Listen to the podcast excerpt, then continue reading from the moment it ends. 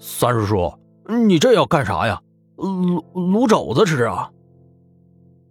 三师叔嘿嘿一笑，嘿嘿嘿嘿，少废话，当然是给他准备的，用他来祸害雷怪呀。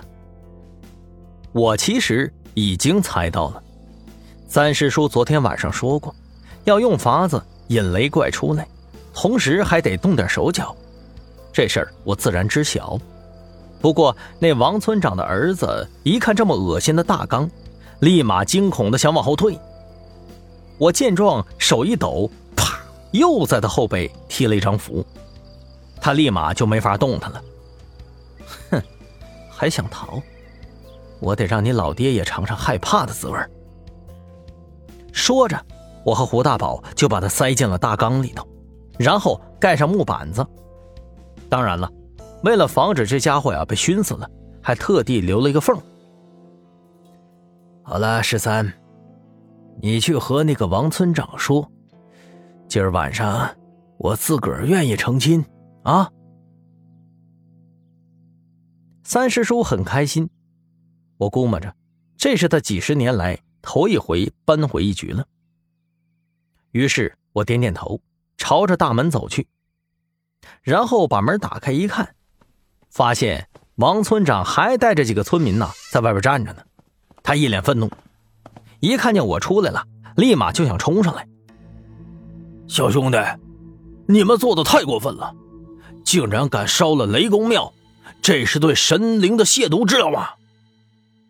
王村长是一副正义凛然的样子，我从心里头是鄙视他，但是脸色上还要装作害怕的样子。王村长，这这这样吧，那个我三师叔说他今天晚上自愿去成亲，弥补昨天晚上的过失，你看可以不？啊？啊？啊？王村长愣住了，似乎没想到我们会妥协。你你说的是真的？他疑惑的问道。嗨呀，我骗你干啥呀？今天晚上，我就把人带过去。这家伙虽然还有点犹豫，但还是点了点头。哦，好，那我就再信你们一回。今天晚上，我就派人过来。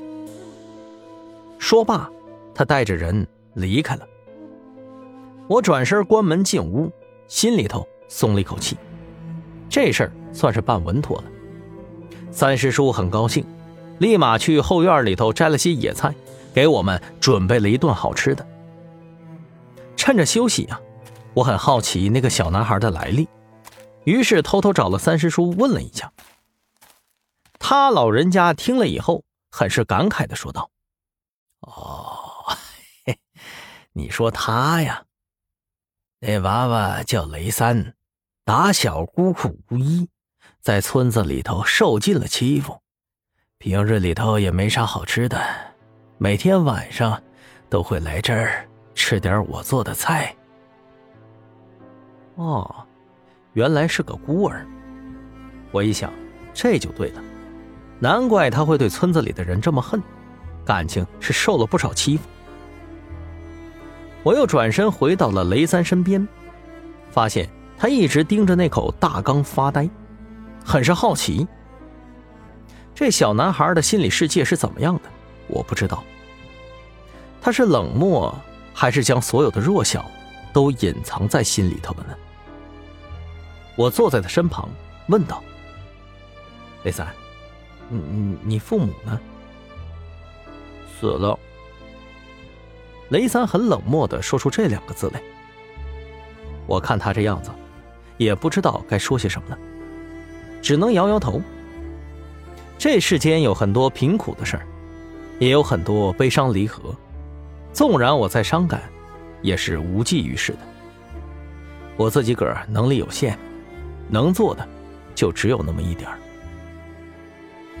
在这一整天里头，三师叔都跟吃了兴奋药似的，上蹿下跳，很是激动，时不时的还跑去那口大缸旁边盯着里头看。掀开盖瞅瞅，又盖上。如此来来回回数十下，不知道的人呢，还以为他是泡了什么长生药呢。好不容易熬到了晚上八点左右，王村长终于带人上来了，大概是七八个人，每个人手上都抄着家伙呢，打着手电，看样子是做好了准备。三师叔朝着我们俩点了点头，随后我和胡大宝费力的把大缸给抬了出去。